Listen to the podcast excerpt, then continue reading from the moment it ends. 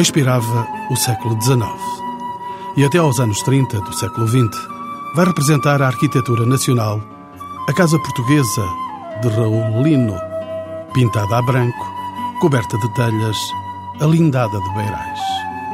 Salazar chega ao governo e depressa nasce o Estado Novo. António Ferro vai cuidar da difusão do regime, Duarte Pacheco dirige as obras públicas. A exposição do mundo português, em 1940, é o sinal maior do designado português suave, que é como quem diz, arquiteturas do Estado Novo. Nos palácios da Justiça, câmaras municipais, correios, escolas, cinemas, garagens, mercados, hotéis, pousadas, termas, quartéis, hospitais, estádios, barragens, igrejas, bairros sociais e moradias. Obras assinadas por arquitetos registados pela história. Entre outros, Luís Cristina da Silva, Carlos Ramos, Jorge Segurato, Cassiano Branco, Cotinelli Telmo, Pardal Monteiro, João Simões, Rodrigues Lima, Adelino Nunes, Vasco Regaleira, Irmãos Rebelo de Andrade e Keil do Amaral.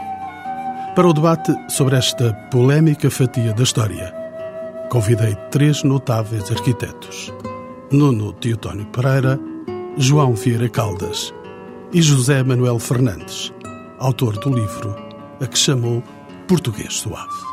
Bem, é uma designação, digamos, popular, de sentido vernáculo, para aquilo que os arquitetos normalmente se referem como uma arquitetura de um certo período do Estado Novo. Uma arquitetura mais tradicionalista ou neo-tradicional, pode ser neoclássica, neo-barroca, neo-regional, neo-joanina, mas que basicamente é de sentido neo-tradicional, quer dizer, evoca elementos do passado num sentido simbólico e representativo e que foi muito, muito usada uh, pelo regime político em Portugal, sobretudo nas décadas de 40 e 50. Por isso é que transporta um ideário nacionalista. Sim, politicamente está associada aos temas nacionalistas, como o regime sempre quis, portanto, no sentido celebrativo, num sentido simbólico, em que certos elementos do passado, certos passados históricos específicos, por exemplo, pombalino, joanino, ou então certos aspectos antropológicos que o Estado Novo queria valorizar, como um certo folclore da Casa Popular Portuguesa, são, digamos, importados, são reelaborados pelos projetos de arquitetura e dos arquitetos nesse sentido. E quando dizemos joanino, pombalino, também dizemos salazarista. Sim, mas eh, repare, eu, eu acho que pelo menos aprendi isso com o Nuno Teutónio. Há que, há que, não é separar, mas há que definir o que é o campo político e o campo das ideias políticas, das práticas ideológicas políticas, do que é o campo das práticas culturais e ideológicas culturais. Não é? Portanto, não há uma relação direta. A arquitetura do período salazarista duro, que é de facto esta arquitetura do português suave, do Estado Novo, como eu entendo, eh, existiu também noutros regimes e com outras características políticas. Uma coisa não está totalmente identificada com a outra. Além dos regimes autoritários de tipo fascista ou fascisante, Alemanha, Itália, Espanha, também há o, stalinismo, é? portanto, sentido político oposto, embora também autoritário e ditatorial. Mas os países democráticos dos anos 20, 30 e 40 também praticaram uma arquitetura autoritária, revivalista e neo-tradicional nesta época, ou seja, no período da, da Segunda Guerra Mundial. A originalidade, talvez, da nossa prática no período salazarista é que durou muito mais tempo do que as outras, perdurou para além do fim da guerra foi-se desenvolvendo e até, de certo modo, o período de apogeu da prática é posterior à Segunda Guerra Mundial. O período em que os arquitetos modernos mais combatem a arquitetura salazarista tradicional ou neotradicional é os anos 50, não é os anos 40. Não é durante a guerra, é depois. O período duro e difícil é de 1945 a 1955, digamos. Arquiteto Vieira Caldas, eh, a construção da arquitetura reconhecida nos cânones eh, do português suave, de que estamos a falar, está de algum modo relacionada com Raul Lino e a Casa Portuguesa. Acho que essa relação eh, não é uma relação direta. Digamos que aquilo que a Casa Portuguesa, que é um movimento que nasce ainda em finais do século XIX, estará na origem não sei se está na origem, quando muito, pode utilizar certos meios uh, certos meios expressivos de que o Raulino também se utiliza, não é?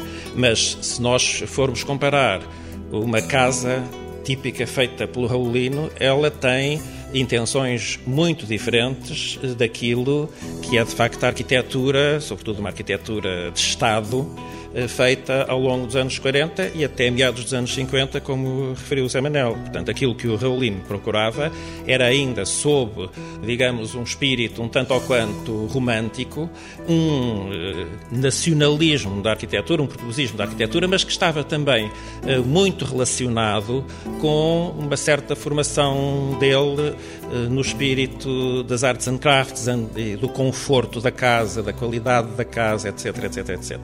Enquanto que a arquitetura eh, do português suave, eu, eu já vou meter aí uma bucha porque eu não gosto desta designação, a, a arquitetura do dito português suave é, sobretudo, uma arquitetura de representação, de representação simbólica e tem um leque muito mais variado, não só uh, de.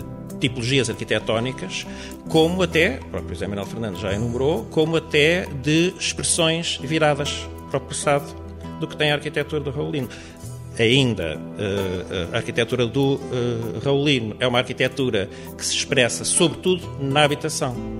Para nos situarmos, eh, falamos do final do século XIX, princípios do século XX até aos anos 30. Claro que o movimento da Casa Portuguesa tem as suas sequelas ao longo de toda a primeira metade do século.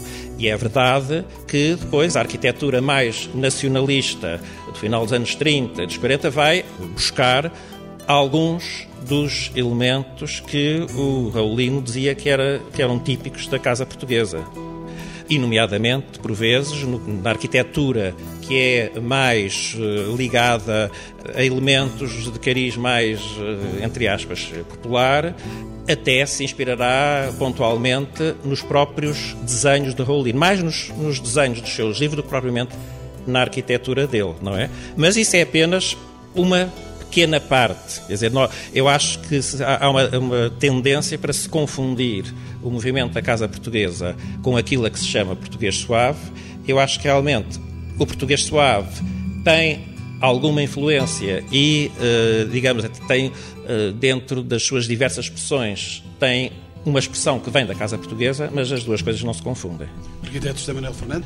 O problema agrava-se, como o João estava a dizer, porque o Raulino viveu quase 100 anos e construiu cerca de, ou projetou cerca de 800 projetos ao longo de quase um século. Portanto, há um Raulino de 1900 e 1920 é um pouco esse Raulino que o João Caldas tentou caracterizar como uma arquitetura da sua época e com a ideia do conforto e do arts and crafts quase inovadora, quase inovadora mas que é a fundação do movimento da Casa Portuguesa. Depois há o Raulino, que adere aos resultados das suas próprias ideias e difusão. E depois há o Raulino que se imita a ele próprio, e depois há o Raulino que reprime, através da Comissão da Arte e Arqueologia, os projetos modernos a favor da arquitetura do Estado Novo. Portanto, há, há muitos Raulino. Arquiteto João Vieira Caldas. Deixe-me só complementar, portanto, era justamente também aí que eu, que eu queria chegar. Eu acho que o principal ponto de contacto entre o Raulino e a arquitetura dita de português suave é justamente numa clara oposição à arquitetura moderna. Quer dizer, ele está numa clara oposição uh, da arquitetura moderna. E o regime aproveita essa oposição da arquitetura moderna. Mas ele, ele próprio, Raulino, mesmo quando a sua linguagem se, se aproxima mais daquilo que se chama português suave, ele não se identifica com essa arquitetura mais uh, nacionalista do Estado. Arquiteto João Vieira Caldas também uh, observo que está em oposição ao português suave.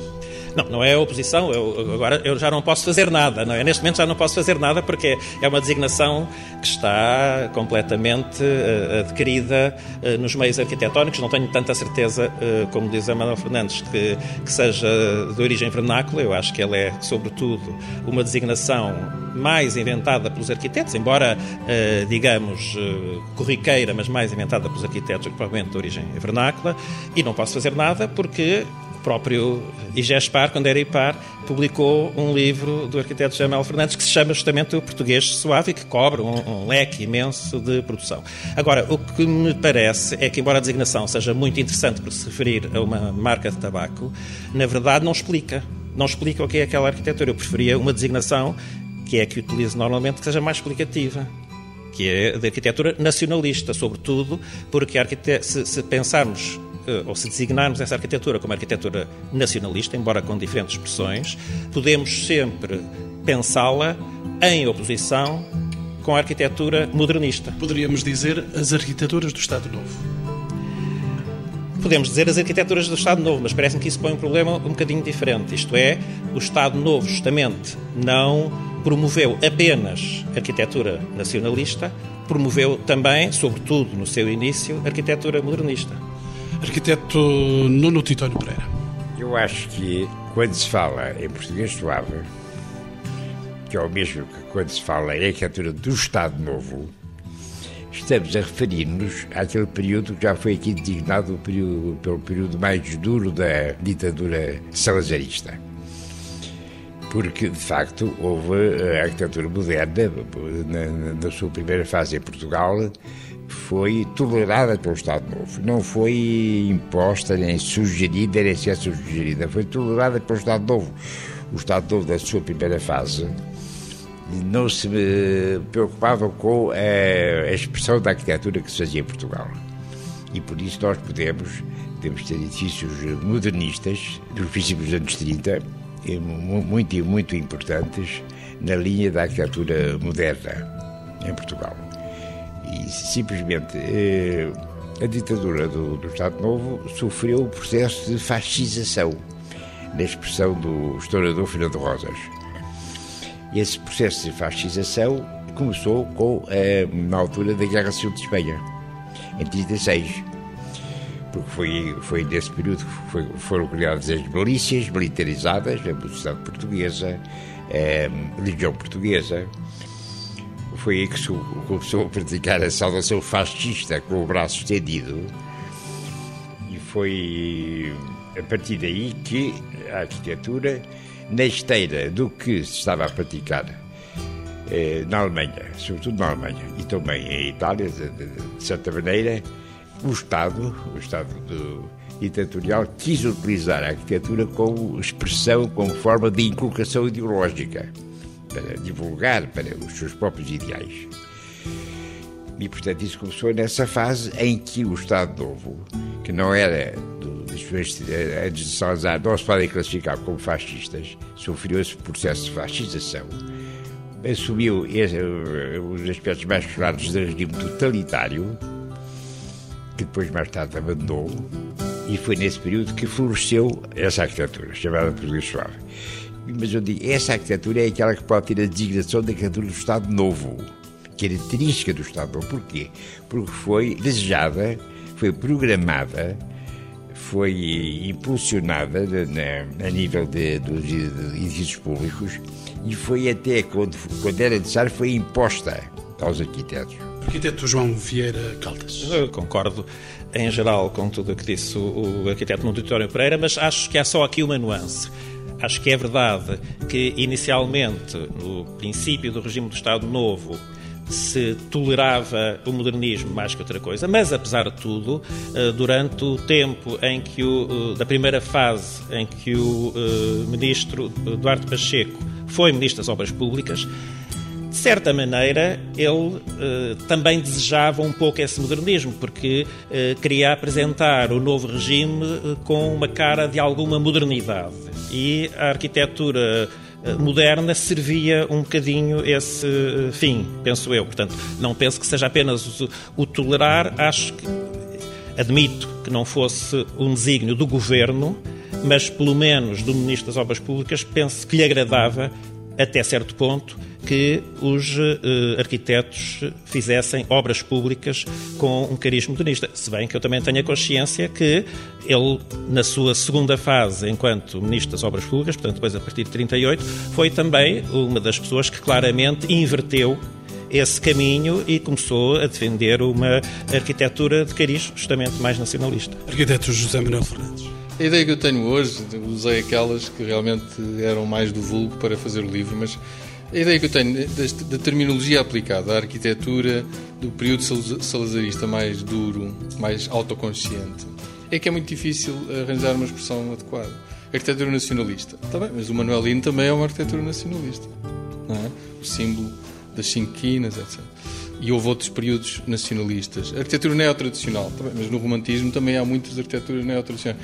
Portanto, eu ainda fico na arquitetura do Estado Novo. O problema é que temos sempre que dizer, mas é o período duro do Estado Novo ou é o período consciente, autoconsciente e, e orientado, deliberadamente, ideologicamente orientado do Estado Novo. Mas não encontrei ainda melhor do que a arquitetura do Estado Novo.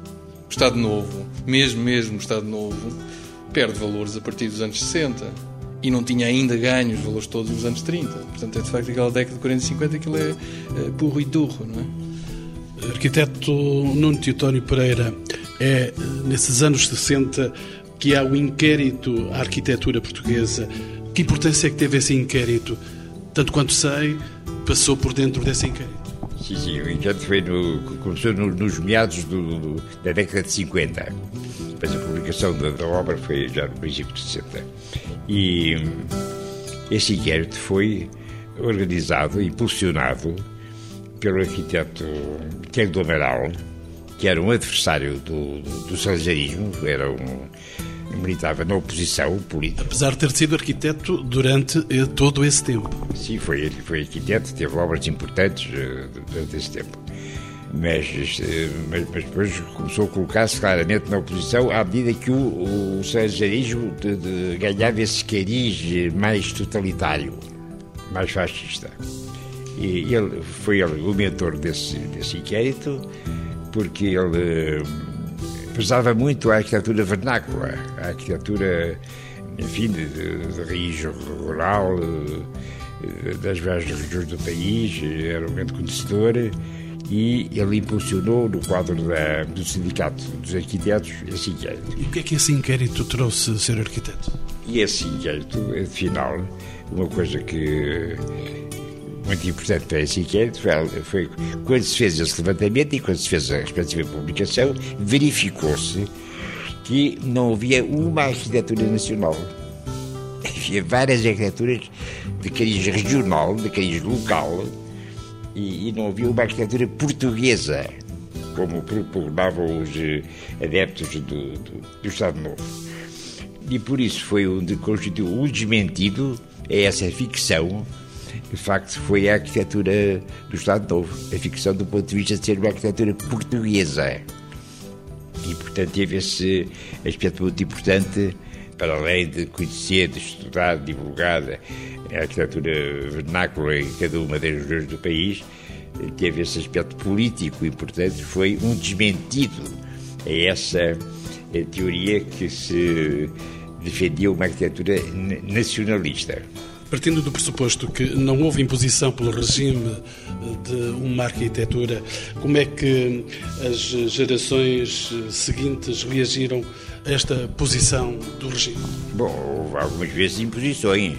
Esse tipo de arquitetura, tal português suave, foi propugnado, foi impulsionado e foi algumas vezes até imposto pelo governo aos arquitetos. E o caso mais interessante talvez seja o da. Um, o que, é muito conhecido aqui em Lisboa, muito visível, do, do conjunto de, de, prédios construídos ao longo da Avenida Sidónio Pais. Sidónio Pais e António Augusto Aguiar. São, são dois quarteirões um, que se impõem muito na, no panorama da cidade e que tiveram eh, o seguinte objetivo, foi eh, fazer passar para a arquitetura eh, particular, para a promoção particular, os, os construtores dos prédios de rendimento, esses também se passarem a ser agentes daquela arquitetura que até então era mais eh, normalmente expressa através de edifícios públicos.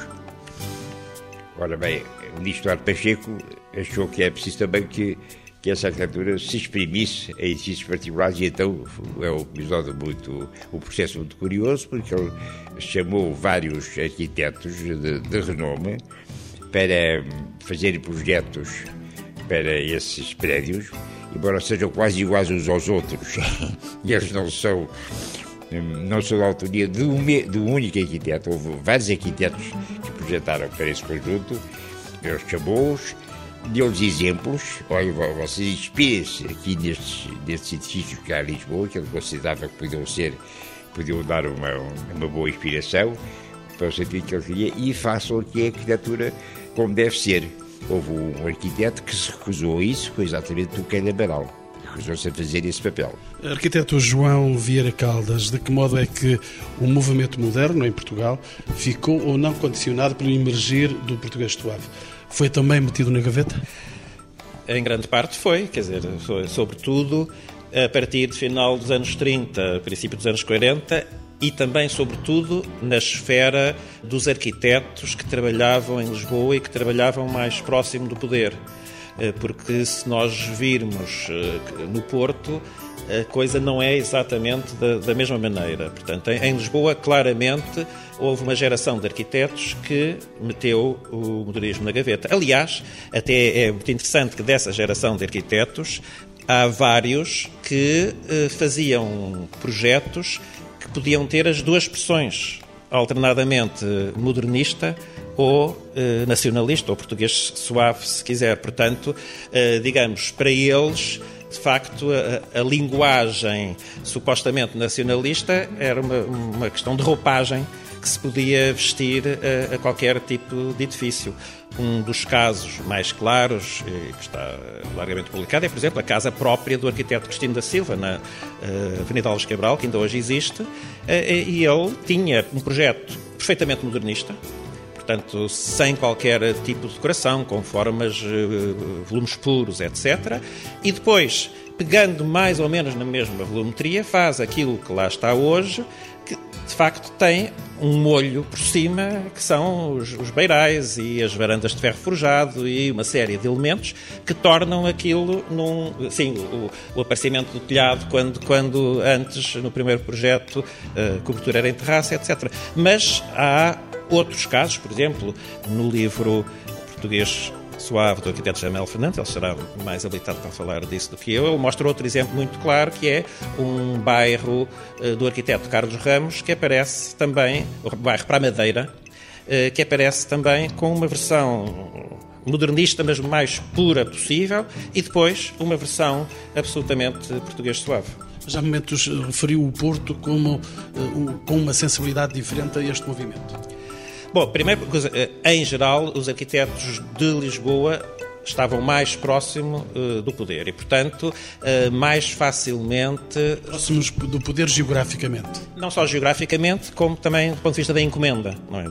E, portanto, uh, digamos que estavam mais comprometidos, porque nós vemos no Porto, tirando o caso, enfim, especial do Rogério de Azevedo, vemos que mais cedo que em Lisboa começam a aparecer obras uh, modernas. Aliás, podia-se dizer que praticamente eh, as obras eh, modernas não chegaram a desaparecer durante este período, porque nós vemos, por exemplo, Viana de Lima a fazer a Casa Honória de Lima já mesmo no final dos anos 30, já quase em cima dos anos 40, e depois aparecem projetos modernos ainda antes de acabar a guerra. Portanto, nesse aspecto, a proximidade, eh, digamos, da cabeça do Estado criou sempre uma situação diferente entre Porto e Lisboa. Aliás, basta ver também a forma como na própria cidade de Lisboa, esta arquitetura, o arquiteto Nutritório Pereira falou agora uh, da Avenida Cidade em Paz e da Honório Augusto Aguiar, mas há depois uma quantidade de situações uh, deste tipo, enfim, não tão marcantes como aquela, uh, na Alameda Afonso Henriques, uh, na Avenida Dom João V ao pé do Rato.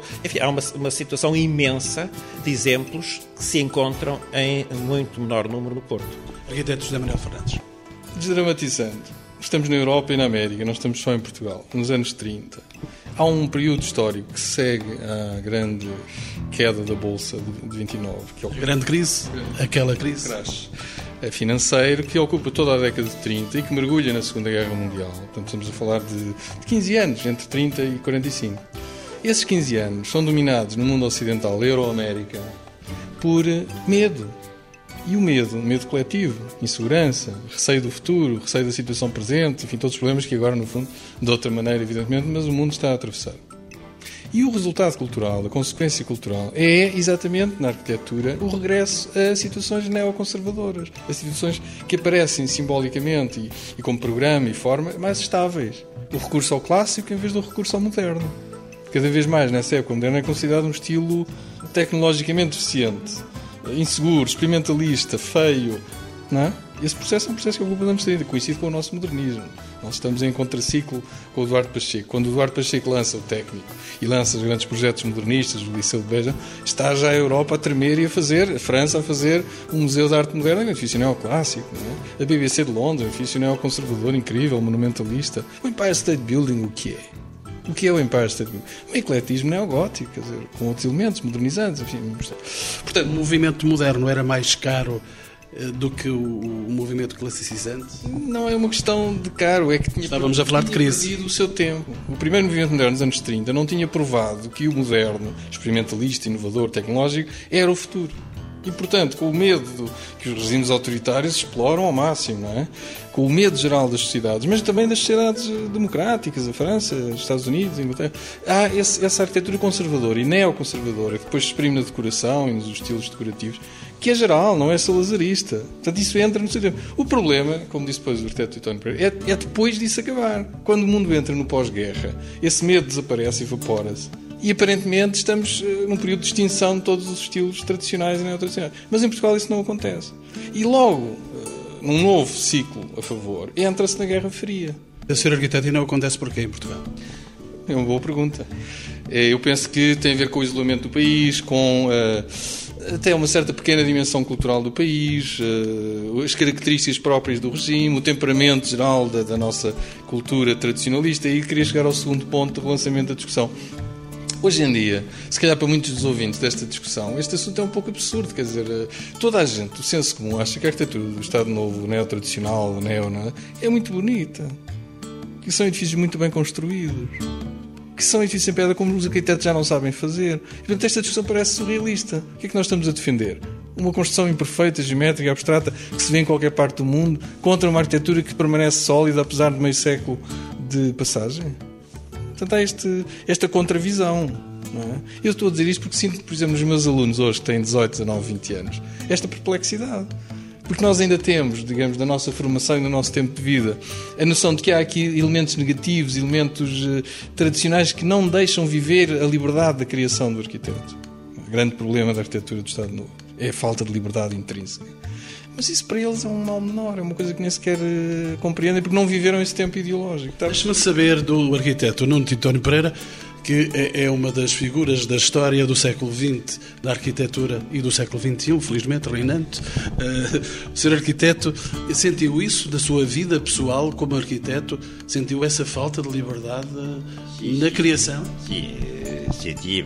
Agora, num caso muito particular, que foi uma primeiro projeto que eu tive, a primeira encomenda, que foi para a cidade de Elvas e foi em pleno centro histórico da cidade. E então tive uma encomenda para uma, construir um hotel, um pequeno hotel, numa rua que tinha arcadas e, e tinha aquela arquitetura muito típica de, de podemos observar em Elvas hoje. E então eu fiz uma, um projeto modernista em vez de arcadas, fiz uma vergarreta com colunas, eh, com pilares verticais. Portanto, para manter a galeria que, a coberta que eu apresentava e fiz, enfim, um desenho modernista e foi chumbado pelas autoridades de, de, de, pela Direção-Geral dos Edifícios e Monumentos Nacionais. Foi chumbado por ser modernista, por não atender às características tradicionais da cidade, etc. Mas, eh, felizmente, foi o único problema. E, e tive que fazer depois, eh, tive que simular eh, enfim, que copiar essa arquitetura que era dominante a nível oficial nessa época. O edifício está lá ainda. Mas depois, enfim, no, no decorrer da minha vida, mesmo no início, já não sofri essas imposições porque já tinha havido uma alteração muito importante da situação. Tinha havido o Congresso, o primeiro Congresso Nacional de Arquitetura. Em 1948? 48, já depois de ter acabado a guerra, não é? Os regimes fascistas tinham sido derrotados e o Estado aqui do poder deixou de fazer a pouco e pouco, foi deixando de fazer aquelas imposições que fazia eh, muitas vezes aos arquitetos. E eu tive a sorte de ter já poder fazer projetos com, certa importância já nessa fase de abertura. porque o Congresso 48 é de facto um acontecimento porque alguns dos arquitetos consagrados que tinham feito, tinham praticado essa arquitetura chamada do Estado Novo, e eles fizeram uma espécie de meia-culpa no Congresso. E alguns deles eh, vieram dizer que, que tinham obedecido a certas regras que não eram justas e que, e que o caminho afinal não era aquele, que não havia haver imposições que pretendessem criar uma, uma invocada arquitetura nacional, porque essa arquitetura nacional não era assim que se fazia por imposições. De certo modo, o regime caía aí, era a primeira queda do regime. Sim, sim. É, nesse campo é exatamente. Nesse campo e noutros. Coincidiu, por exemplo, pós-guerra, que o Salazar começou a aceitar que nas eleições houvesse listas ou personalidades outras que não aquelas indicadas pelo regime. Embora as eleições fossem sempre falseadas, mas pelo menos podia-se, a oposição pode começar a concorrer às eleições balançamos entre o fator político e o fator uh, das ciências da arquitetura. Sr. Arquiteto José Manuel Fernandes falava da perplexidade dos seus alunos na atualidade diante da, do, do, futuro? Diante, sou, professor de História, mais perante o facto de eles verem a arquitetura do Estado Novo, esta arquitetura dura do, do revivalismo, e da, da neotradição como uma coisa positiva. Para eles é uma coisa com muitos valores. Uh, e a arquitetura moderna, se calhar, não tem tantos encantos, o que nos deixa a nós perplexos. A nós perplexos. Mas tem a ver com outro tema que eu queria lançar. Já agora fazer um parênteses antes disso. Tenho estado a estudar por razões várias a arquitetura do português suave nas ex-colónias, que é fortíssima que é fortíssima. Não é só na Covilhã. Por exemplo, passei o fim de semana na Covilhã e aquilo foi tudo reconstruído em português suave. Pelos industriais de lanifícios, pelo regime político, pelo Ministério da Justiça, pelos mercados. O mercado foi construído pela Grey Municipal. Está lá escrito em letras garrafais em granito. Essa representatividade do, do português suave foi eh, igual em todos os sítios do, do, do Portugal? Onde eu queria chegar é, só o exemplo é, em Angola, nos últimos eh, cinco anos, depois da Guerra Civil acabar, o governo central reconstruiu muito mais facilmente todos os grandes centros neo-tradicionais de desenho neoclássico do Estado Novo, palácios de justiça, que eles chamam o Palácio do Governo, dos distritos, sete distritos, dos anos 50, são todos em Estado Novo, estão reconstruídos, cuidadosamente reconstruídos. E deitam abaixo o Quinaxis, que era o melhor exemplo da arquitetura moderna, o melhor mercado português jamais construído em arquitetura moderna. Em Portugal não há.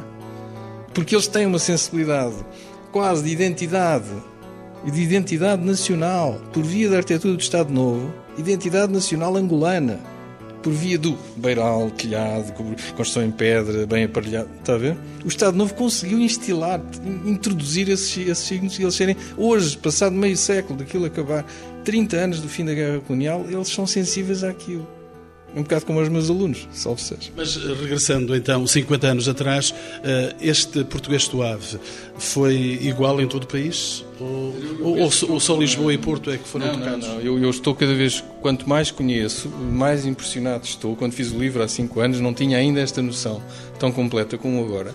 Eh, pela maneira como o regime, através de décadas de organização institucional, dos processos eh, institucionais de construir, de organizar, de pagar a construção e a arquitetura, de formar as cabeças naquele sentido, conseguiu instilar aquilo em praticamente todas as, todos os locais e nos programas os mais elementares, os mais simples, até, até Macau, até Timor, no recôndito mais profundo de Angola, no Bié, no, no Lubango, estão lá os edifícios com as arcadas, as cornijas. É impressionante. A outra coisa que me impressiona, isto tem a ver com o quê? Desdramatizando, agora não estamos na questão da Europa e da América, estamos na questão do século XX. O século XX em Portugal, e continua para o XXI, é um, um século de conflito e de luta entre a modernidade e a tradição. O salazarismo, na sua vertente arquitetónica, não fez mais do que exprimir essa tensão brutal.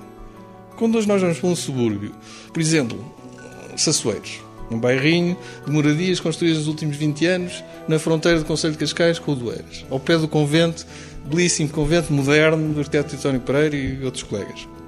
Há uma moradia moderna, de desenho moderno, feita nos últimos 20 anos, que aliás é de um arquiteto angolano, e 15, 20, 30 de neo-tradicional. Já não é claro português suave nem arquitetura do Estado Novo, mas do ponto de vista do conceito, as cabeças da classe média portuguesa, construtora de moradias unifamiliares, continuam a achar que aquele é que é o estilo representativo do Portugal da cultura portuguesa. Beirais, telhados, floreiras.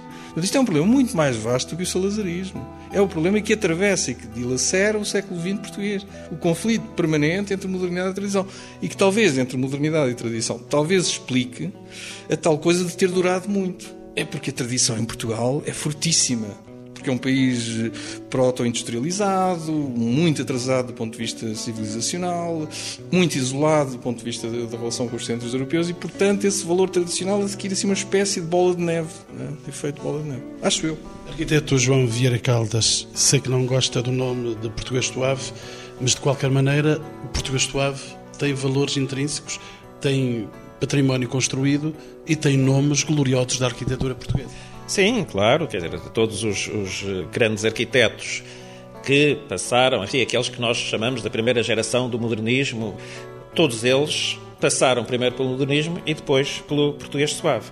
Aliás, eu aproveitava para ligar a uma das questões que disse o arquiteto Jamel Fernandes quando fala na perplexidade dos alunos dele em relação ao modo como provavelmente ele apresenta a oposição entre a modernidade e a tradição. É que justamente a grande diferença entre esses edifícios, e mais uma vez os edifícios de António Augusto Aguiar são exemplares nisso, a grande diferença entre esses edifícios dessa época e os edifícios do tradicionalismo atual, não apenas essas moradias de arredor, mas eh, quase todos os grandes empreendimentos turísticos eh, atualmente que estão associados a, a golfes em, em Óbidos ou no Algarve ou aqui, e todos eles seguem um mesmo modelo tradicionalista. A grande diferença é que justamente os arquitetos dessa geração que acabou, eh, sobretudo, a fazer esses edifícios nos anos 40, eram grandes arquitetos e esses uh, grandes arquitetos, eventualmente também a construção era melhor, mas sobretudo eles eram grandes arquitetos. E, portanto, mesmo quando faziam uma arquitetura que ia buscar elementos do passado, havia uma composição geral do edifício, uma, uma proporção, uma expressão que era agarrada, que era consolidada e que mostrava que, apesar de tudo, aquilo ainda é arquitetura. Ao passo que a maior parte dessa arquitetura que se faz atualmente, e que se, sobretudo nos últimos 15, 10 anos, eh, espalhada pelo país todo, seja nos subúrbios, seja nos empreendimentos de luxo, é uma arquitetura que dificilmente pode ser chamada de arquitetura, porque não domina sequer não domina o vocabulário, não sabe de onde é que vêm aqueles elementos e, sobretudo, não domina elementos que qualquer arquiteto, seja qual for a linguagem segundo a qual ele se quer exprimir, deve dominar, que são justamente as questões da proporção e da expressão. Sr. Arquiteto, quer-me dizer que há um revivalismo na arquitetura portuguesa dos nossos dias? Eu não, não acho que seja exatamente um revivalismo. Porque quando se, quando se fala em revivalismo, está-se sempre a fazer reviver qualquer coisa. Evidentemente que os revivalismos nunca são iguais aos modelos, quer dizer, fazem sempre qualquer coisa diferente. Mas o que me parece justamente o perigo do momento atual é que se está a fazer, se lhe quiser chamar um revivalismo, cujo original as pessoas não conhecem. Arquiteto José Manuel Fernandes, esta arquitetura do português suave é uma arquitetura a preservar? Ela está aí visível? Bem, é uma arquitetura que faz parte do cotidiano do, do português e do, do ex-colonial colonizado por portugueses ao longo do século XX. Eh, é uma arquitetura que está instilada em casas, eh, equipamentos de todo tipo, infraestruturas, barragens, caminhos, fontes, tudo, tudo, absolutamente tudo, e não só no Portugal Ibérico. Nesse sentido, se faz parte da nossa vida e se tem de facto uma dimensão de durabilidade e de qualidade arquitetónica, embora, repare, tradicional e tradicionalista e conservadora, tem qualidade. Qualidade dentro das normas clássicas e da tradição. Com certeza que é a preservar. São equipamentos que não têm manutenção, ou têm uma manutenção eh, mínima. É, só para lhe dar um exemplo concreto, quando o arquiteto é bom, e aqui é muito interessante, eh, volto outra vez à Covilhã, a Câmara da Covilhã é do João António Aguiar eu acho que é um mau projeto. É um edifício que bloqueou a relação com o centro histórico, tem uma composição simétrica muito dura, muito convencional, muito pouco criativa. Tem uma arcada pesadona, essa sim, nazi, tipo nazi. Mas o edifício que está ao lado, do Rodrigues Lima, o, cine, o antigo Cineteatro de Covilhã, é um edifício interessantíssimo, que tem cobertura em terraço para projeção de cinema. Na Covilhã. em, em, em, desenho do Estado Novo, em pedra.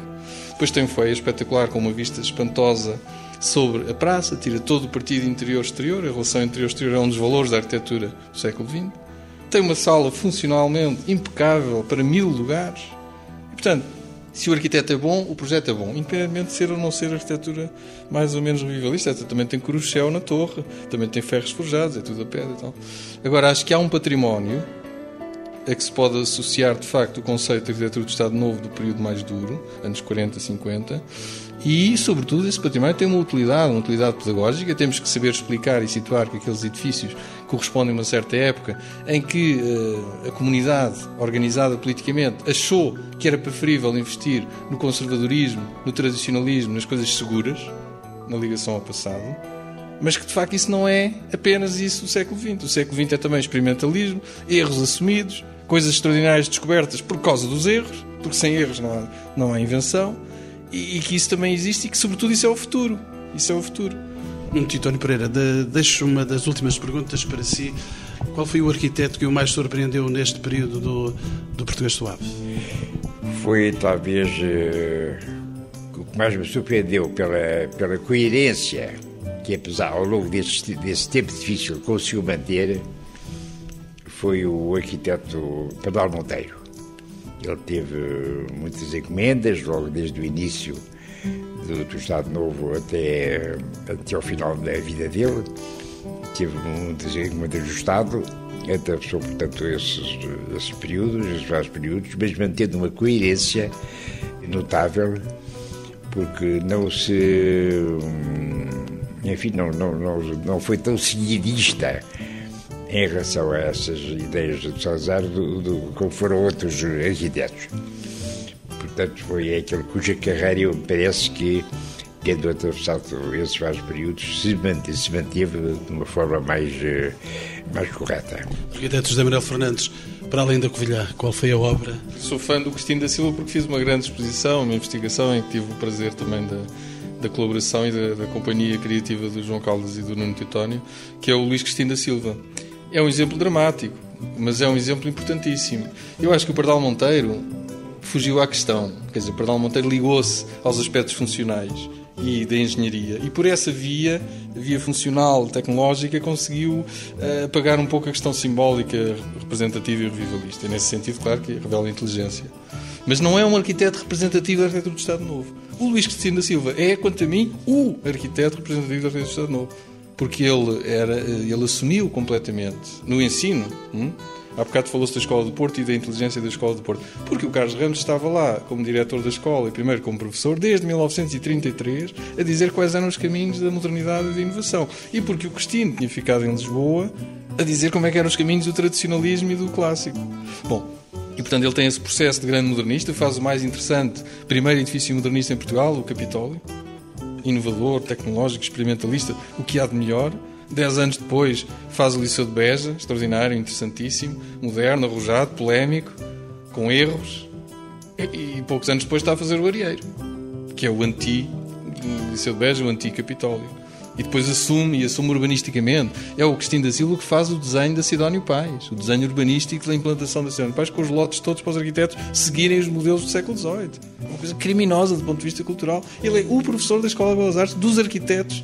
Ele é o homem que põe o tainha na rua, passa o termo, que obriga o tainha a desistir porque lhe dá um zero. Porque, é? Portanto, é um homem que uh, assume na sua obra todas uh, as contradições, os contrastes, as lutas. E depois é o urbanista de Nova Oeiras, que é o melhor exemplo de urbanismo moderno que há em Portugal em termos de bairro residencial. Arquiteto João Vieira Caldas, o seu herói. Bem, eu agora fiquei sem espaço para falar dos meus heróis, porque justamente eu acho que o, que o arquiteto eh, Cristina da Silva, pelas razões que o José Manuel Fernandes disse, é, é, é paradigmático. E mais, é curioso como ele contribui, sem querer, para as principais críticas ao modernismo, com o Liceu de Beja, não é? Já falou nisso o arquiteto no Tutório Pereira, mas uh, o Liceu de Beja foi pegado como exemplo uh, daquilo que, então, afinal, eles fazem esta arquitetura moderna tão funcionalista com uma coisa que não funciona, isto é, em Beja, com aquelas vidraças imensas, com aquele terraço, sei, era um calor dentro das salas que não se podia, não é? além de chover e tudo isso. É? E, e, depois vai ser ele também que vai criar o modelo do uh, o areeiro, e etc., uh, os modelos mais fortes daquilo que vai ser o, o, o português suave. E também fiquei sem espaço para falar de Pardal Monteiro, que foi um autor sobre o qual eu já escrevi uma monografia e onde justamente também digo que ele enfim, tentou. Ele também tem, também tem alguns, algumas peças de uh, português suave, nomeadamente na avenida, o prédio da Avenida Sidónio Pais. Aí parece que nenhum daqueles arquitetos conseguiu fugir a isso. Mas também é verdade que no período dos anos 40, enfim, da primeira metade dos anos 40, 40, 45, que ele teve menos encomendas do Estado e que fez muitos, muitos, muitos edifícios. Alguns ainda não estão identificados aí por Lisboa também é verdade que ele, dentro de uma certa uh, rigidez formal, já não estou a falar apenas dos aspectos funcionalistas como disse o arquiteto Samuel Fernandes, com os quais ele se escudava, eh, mas em termos de imagem exterior, esses edifícios, embora tenham alguma rigidez uh, própria do português suave, mas na verdade são aqueles que têm uh, menos adereços nacionalistas em cima.